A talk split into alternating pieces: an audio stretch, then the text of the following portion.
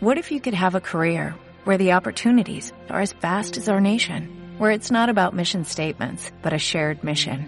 At U.S. Customs and Border Protection, we go beyond to protect more than borders, from ship to shore, air to ground, cities to local communities. CBP agents and officers are keeping people safe. Join U.S. Customs and Border Protection and go beyond for something far greater than yourself. Learn more at cbp.gov/careers. Fotografía día a día, episodio 38.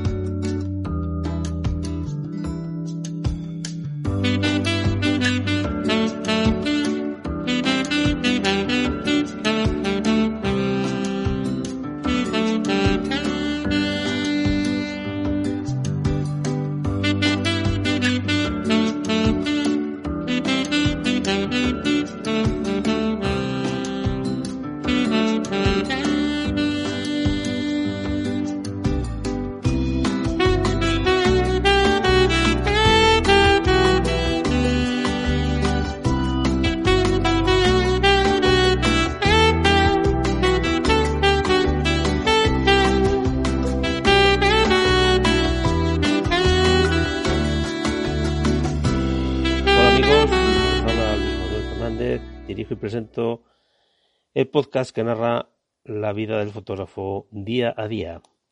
Y mi día a día, hoy mismo, es dos cosas. Primero, viene la, está la primavera aquí ya, pelín adelantada con respecto al año pasado. Ya he fotografiado las primeras flores, que son los dientes de perro, que no me las esperaba yo tan pronto, pero eh, haciendo el taller de, que os comentaba en el anterior episodio de lunas llenas, estuvimos en, estuvimos en, una localización que ya vi alguno.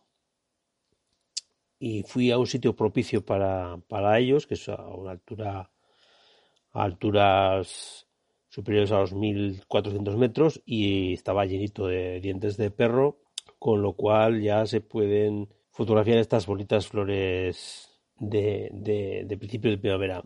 Para mí, eh, personalmente, no es el diente de perro el que inaugura la primavera. Para mí, el que inaugura la primavera, para mí fotográficamente y para los habitantes de la comarca la que yo vivo, es el capilote. El narciso leonés, el narcissus legionensis, es el que para mí inaugura la primavera. Y también está ya en los prados, ¿eh? También ya está en los prados con tres semanas de adelanto. Bueno, lo normal lo normal es que su apogeo, su primer apogeo sea final, la última semana de abril, primera de mayo. Y estamos en la segunda semana de abril y ya están los prados llenos de, de capilotes, que bueno, es como lo llamamos aquí, capilotes. Eh, la montaña de Riaño es, es, prácticamente la montaña de Riaño, o sea, la, la, confluencia de las provincias de Cantabria, Asturias, León, por la zona de los picos de Europa, sobre todo la montaña de Riaño, porque es la que más praderías tiene, es el, sitio perfecto para, para fotografiar esta especie endémica, porque es una especie endémica, cuando, si alguno queréis venir por aquí, si nos dejan, este año no nos van a dejar, venir por la montaña de Riaño a fotografiar capilotes, a fotografiar narcisos, os daréis cuenta que es una especie única, que son muy parecidos a otros que existen en otros muchos sitios, pero tienen una característica que no la tienen los demás, y es que los sépalos son blancos. O sea, lo que es la trompeta del narciso es amarilla, como otros muchos, pero los sépalos son blancos. Eso es lo que diferencia un poco eh, el Narcissus legionensis del resto de las especies de, de, narcisos. Mm, bueno, eh, repito, queda inaugurada la primavera Todavía no he fotografiado ningún narciso, pero eh, para mí, que es cuando inauguro yo la primavera fotográfica, las macros, las flores, pero este año está todo bastante adelantado y ha habido especies que, eh, que, me, gusta a mí fotografiar que han salido ya y, y no ha sido el narciso el primero en, en fotografiar, con lo cual voy a dar inaugurada la primavera este año pero no con el narciso, sino con el diente de perro. Bien, otra cosa importante para la fotografía de, de, primavera para, mi para mi quehacer en, en los próximos en los próximos meses. He comprado una rótula nueva. He cambiado de rótula. Estaba un poco hartito de la que tenía porque tenía una cosa que no me gustaba. Tenía dos cosas que no me gustaban. Una, la ruedecilla de, de bloqueo, la ruedecilla de bloqueo era tremendamente dura. Era una Manfrotto, ¿eh? estoy hablando de una rotura Manfrotto. El modelo no me acuerdo, para el modelo soy muy malo. Tampoco quiero dar mala prensa de un modelo, porque bueno, para mí igual no me valía, o a lo mejor era un defecto de mi rótula exclusiva.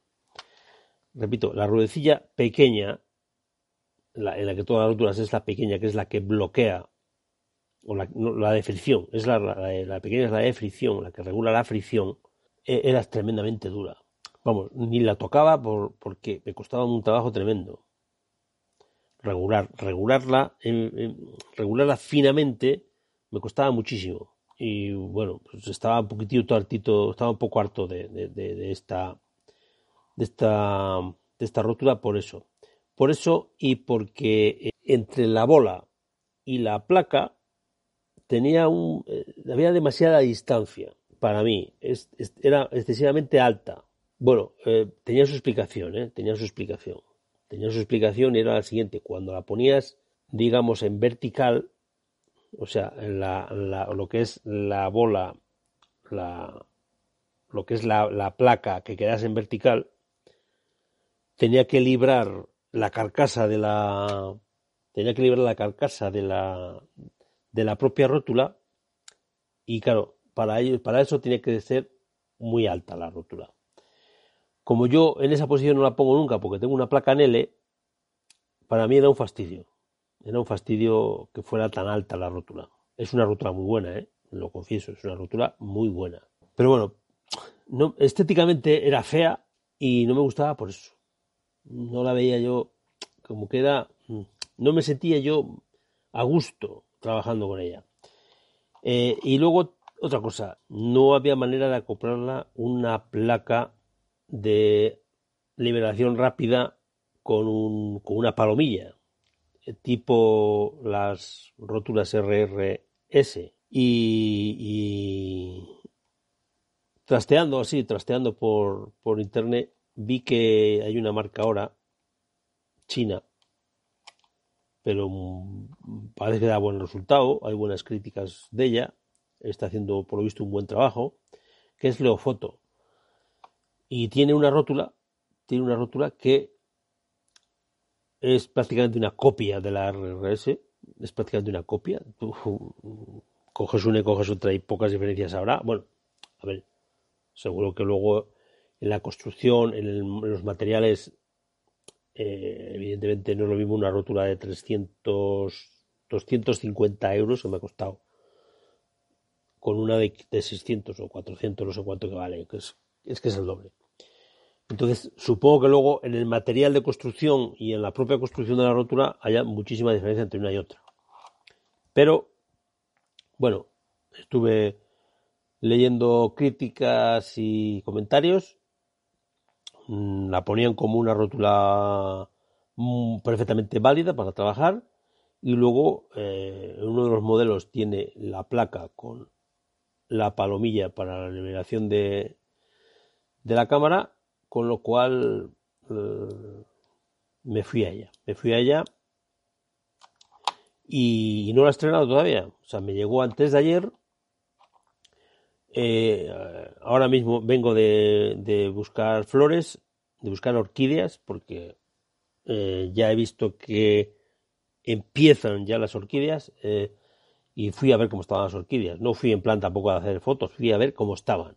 A ver si ya se va viendo tallos y demás.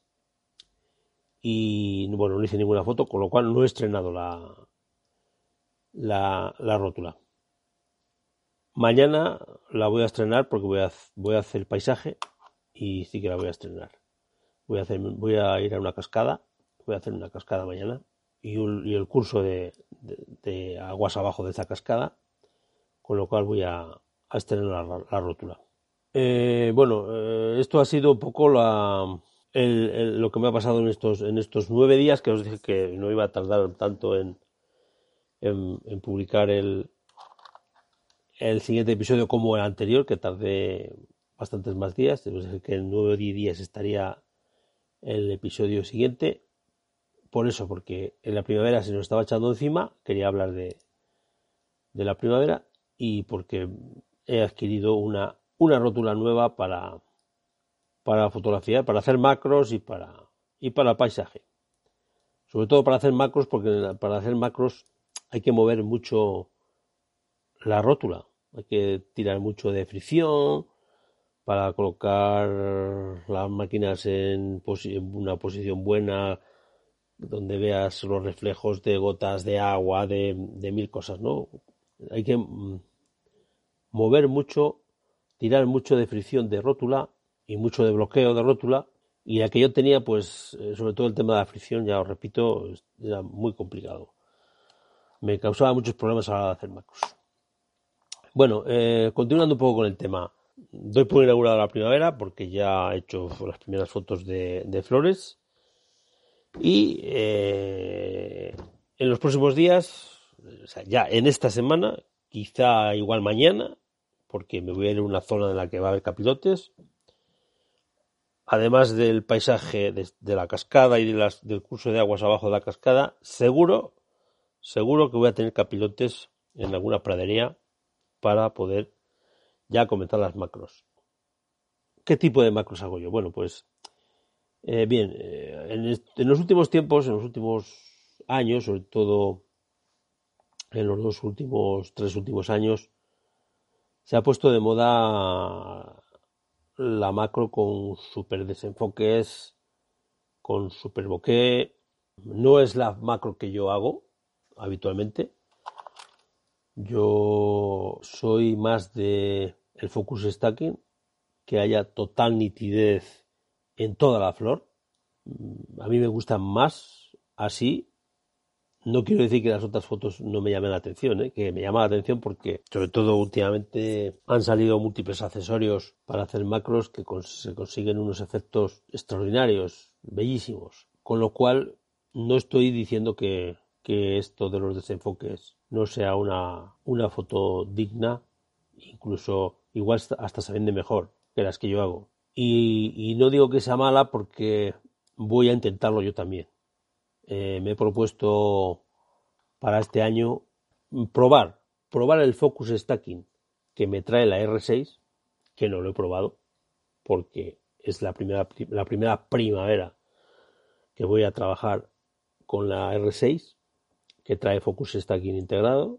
O sea, voy a seguir trabajando, repito, voy a seguir trabajando el, Focus Stacking, o sea, la nitidez en toda la flor, pero eh, también voy a comenzar esos desenfoques. Eh, ya me he comprado algún accesorio para conseguir estos efectos de reflejos y, demás. Y bueno, eh, a, ver, a, ver, a ver lo que va saliendo. Primero, a ver la floración real de la primavera, porque ese es otro tema. Eh, la, primavera está adelantada, pero las condiciones climatológicas que tenemos ahora mismo en la cordillera cantábrica no son las más propicias para una buena floración, porque no llueve. Eh, si os fijáis en los partes meteorológicos de las últimas semanas, eh, de la mitad de, España para arriba, llueve muy poco. Está lloviendo muy poco y las previsiones de la, para las previsiones para una semana eh, vista es de que no va a llover nada.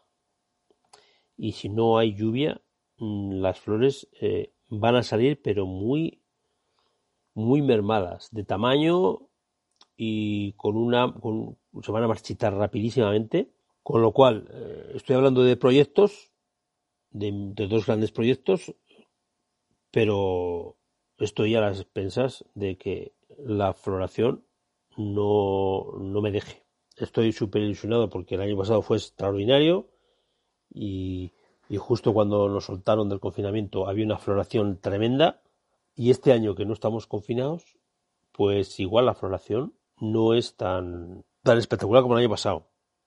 Está adelantada en el tiempo, pero las condiciones meteorológicas, ahora mismo las condiciones meteorológicas me dicen que en la cordillera cantábrica, en el norte de España, ¿eh? no va a haber una gran floración porque no llueve.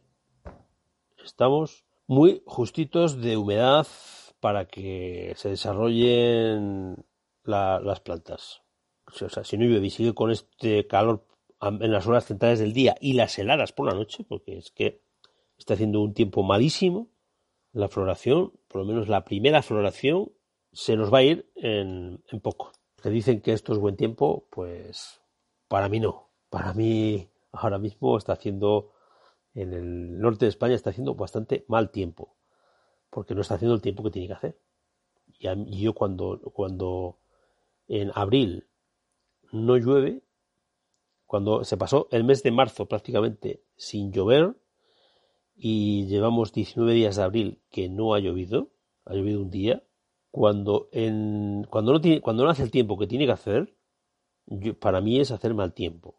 Si en julio no hace calor, es hacer mal tiempo. Y si en enero no hace frío, es hacer mal tiempo. Y si en noviembre o en abril no llueve, es hacer mal tiempo. Nada más, amigos. Eh, el día a día del fotógrafo es así. Un día vienen, otro día no vienen. Así es la fotografía de naturaleza. Si quieres que vengan todos los días, pues dedícate al retrato, a la fotografía social, que esos vienen siempre. Me despido hasta el próximo capítulo y a ver si os puedo contar cosas bonitas de la primavera. Un saludo.